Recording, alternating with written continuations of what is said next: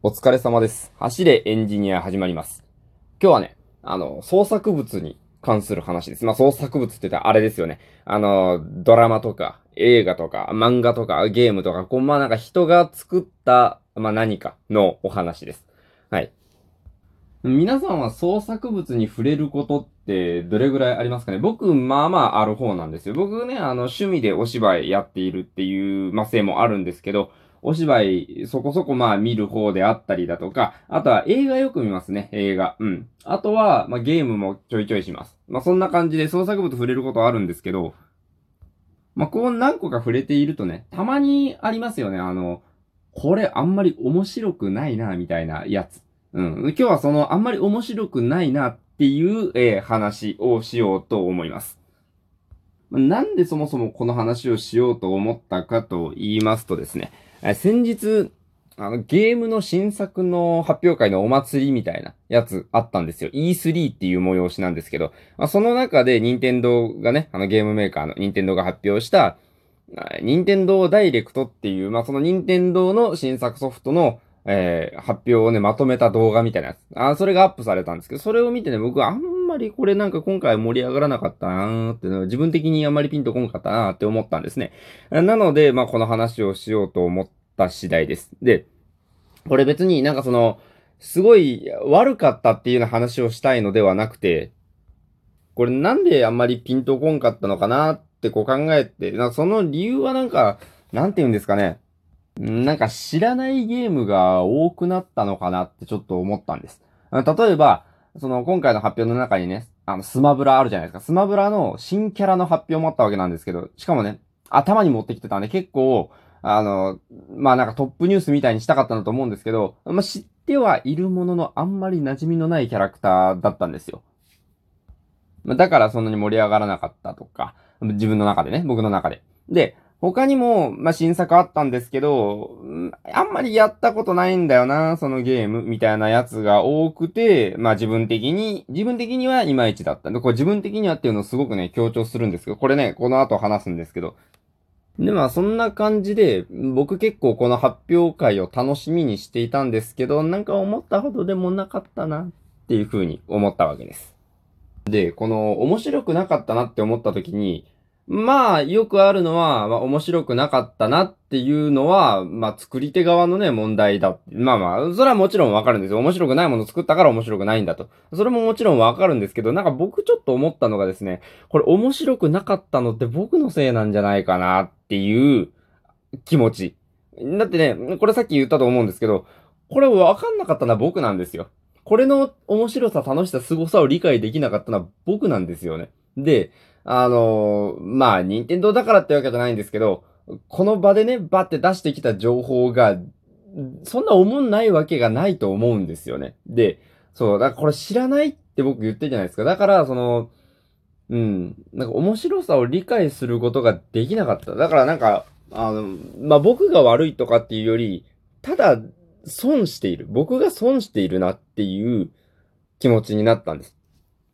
だってね、そのシリーズ、あの、僕が今まで知らなかったそのシリーズのゲームを、もし僕が結構やっていたとしたら、今回の発表、おわ、あれの新作が出るのかっていう風に、あの、すごいぶち上がっていたはずだと思うし、あの、ね、その、他のゲームをやっていたとしたら、おこのキャラの、このゲームのこのキャラがスマブラに参戦するんだって、これもまたテンション上がってたと思うんですよ。うん、なんかそんな感じで、なんかこれ知ってたらもっと楽しかったんだろうなと。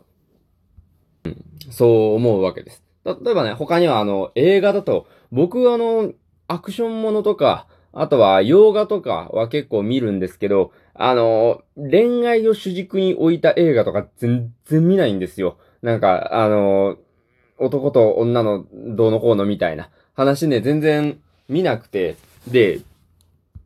これも僕はこの手の映画見て面白いと思ったことがないから見ないんですけど、でも、そういう映画が好きな人っていうのは世の中にたくさんいるからこそ、その恋愛映画がたくさん作られるわけじゃないですか。だから、これ僕が実はもっとその恋愛に造形の深い人間で、そういうのが好きで詳しかったとしたら、楽しんで見れた。ということはその世の中に楽しみが一つ増えていたことになるんですよね。僕はね、あのー、さっき言ったように見る映画のジャンルが決まっているから、そういう映画が発表されたりとか公開されたりした時に、お、これは面白そうだな、映画館行くかっていう風になるんですけど、それがもっと増えるわけじゃないですか。楽しめるものが。うん。だから、どっちかというとね、そっちの方がいいと思うんですよ。うん。なんか面白くないって思ってるものが一つあるより、面白いと思っているものが一つある方がいいわけで、なんかその、面白くないっていう感想自体が、実はいい悪いを分かっているわけではなく、好き嫌いがあるだけなんじゃないかと。ね、楽しめるものが減っているだけなんじゃないかって思うんです。あの、言い換えると、あの、バカ舌っていうところにちょっとあると思うんですけど、あの、ほら、どんなもんでも美味しいっていう、あの、味のわからない人、いると思うんですけど、僕は割とバカ舌というか、何でも美味しいと思っちゃうタイプの人ではあるんですけど、これね、すごくいいですよ。あのー、何でも美味しいから、何でも楽しいです。あの、食事が。外れだったと思うことがあまりないです。食事に関しては。ああ、この店あんま美味しくないのって思うことがね、人生でほとんどないです。うん。これ舌が超えていたらね、うん、あのー、いや、これはダメだってなると思うんですけど、この舌が超えるっていうのも、あのー、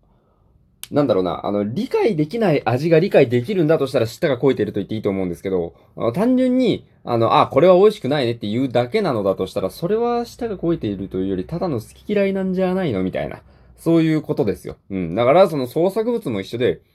なんか、これは面白くないと断ずることができるのは、何が優れているかっていうのがわかる。まあもちろんそれもあるかもしれないんですけど、単純に好みがきついだけなんじゃないのっていうね、そういうお話です。なので、なんか、できるだけ世の中のものをたくさん楽しめるように、いろんなものに触れておく方が、こう、これからいいんじゃないかなというか、なんかその、